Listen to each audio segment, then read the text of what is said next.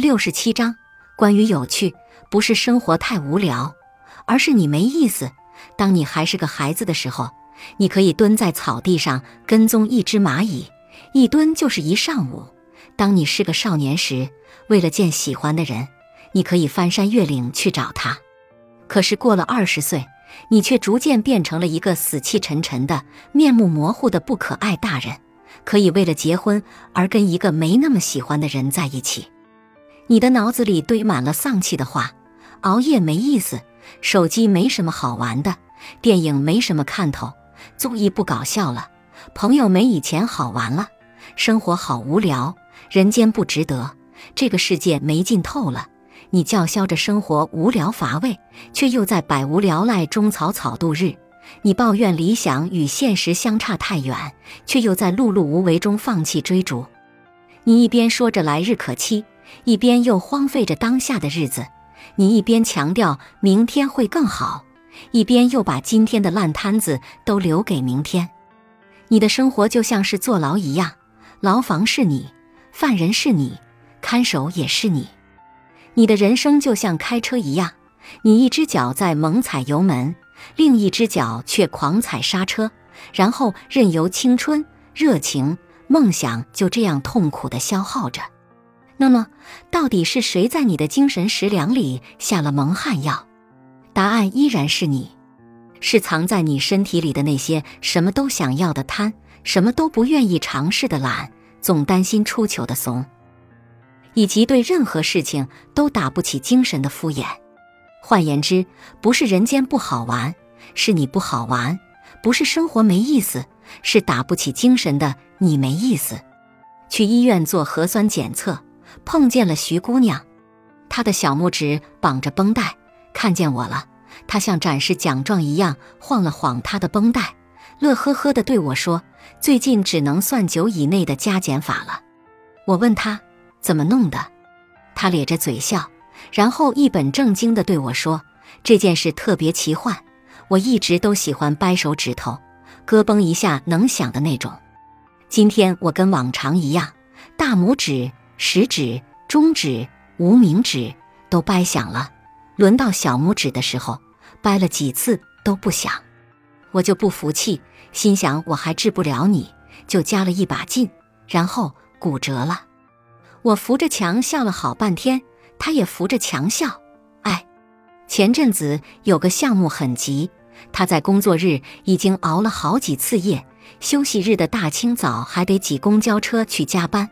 但他捡了一路的乐子，车站旁边的商店里居然在放周杰伦的歌，而且是我最喜欢的那首《晴天》。等公交车的人很多，排到我的时候，车上居然还有座位。到公司了。平时一向人满为患的电梯前，居然只有两个人。我刚走到电梯口，电梯门就开了。到公司发现自己是最早到的，因为没有人开门，所以我跟门口的发财树聊了十分钟，希望他能保佑我今年多赚点钱。中午休息的时候刷朋友圈，发现我推荐给他的歌，竟然被他转发到朋友圈了，还配文说。这是今年听到的最好听的歌，自己的喜欢被认可了，太开心了！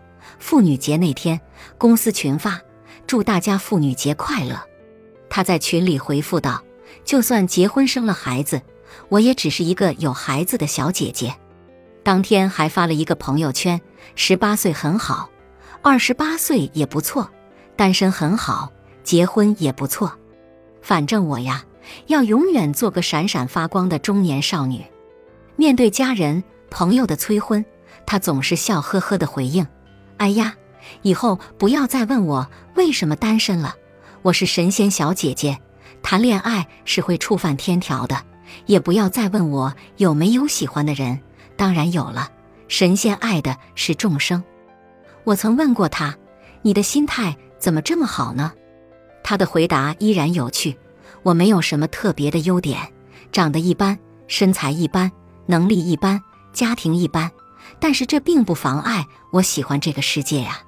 当我倒霉的时候，我就假装自己是从别的星球来到地球的星际旅行者，来地球的目的是为了看海、吹风、吃好吃的。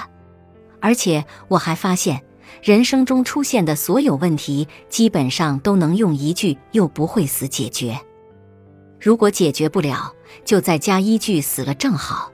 有趣从来不是逗笑别人，而是懂得取悦自己，包括不忘浪漫，不忘打扮，不忘一展歌喉，不忘笑出声来，不忘对皱纹的敌意，不忘把钱花在自己身上，不忘在被质疑时坚定地站在自己这边。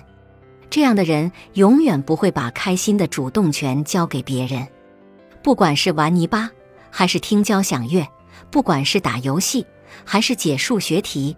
有趣的人总能从中找到乐趣，就算这一生过得孤独且荒芜，就算每天活得如同西西弗斯一样推着巨石反反复复，但有趣的人依然可以选择在下山的时候，于沿路种满鲜花，又或是什么都不抱怨、什么都不期盼的看看晚霞。如此说来，做一个平凡的人并不可怕，可怕的是平凡还不乐观，还没原则。还很无聊，还不努力，还不积极，还心眼坏，还不可爱，那简直是没救了。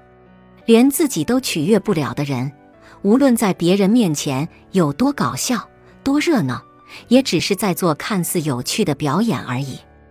我所理解的有趣，就是你首先会觉得这个世界总体上很有意思，然后你会发现很多有意思的人和事。之后，你会往自己的灵魂里注入很多有意思的东西，最后这些有意思的东西多到从你的言谈举止中溢了出来。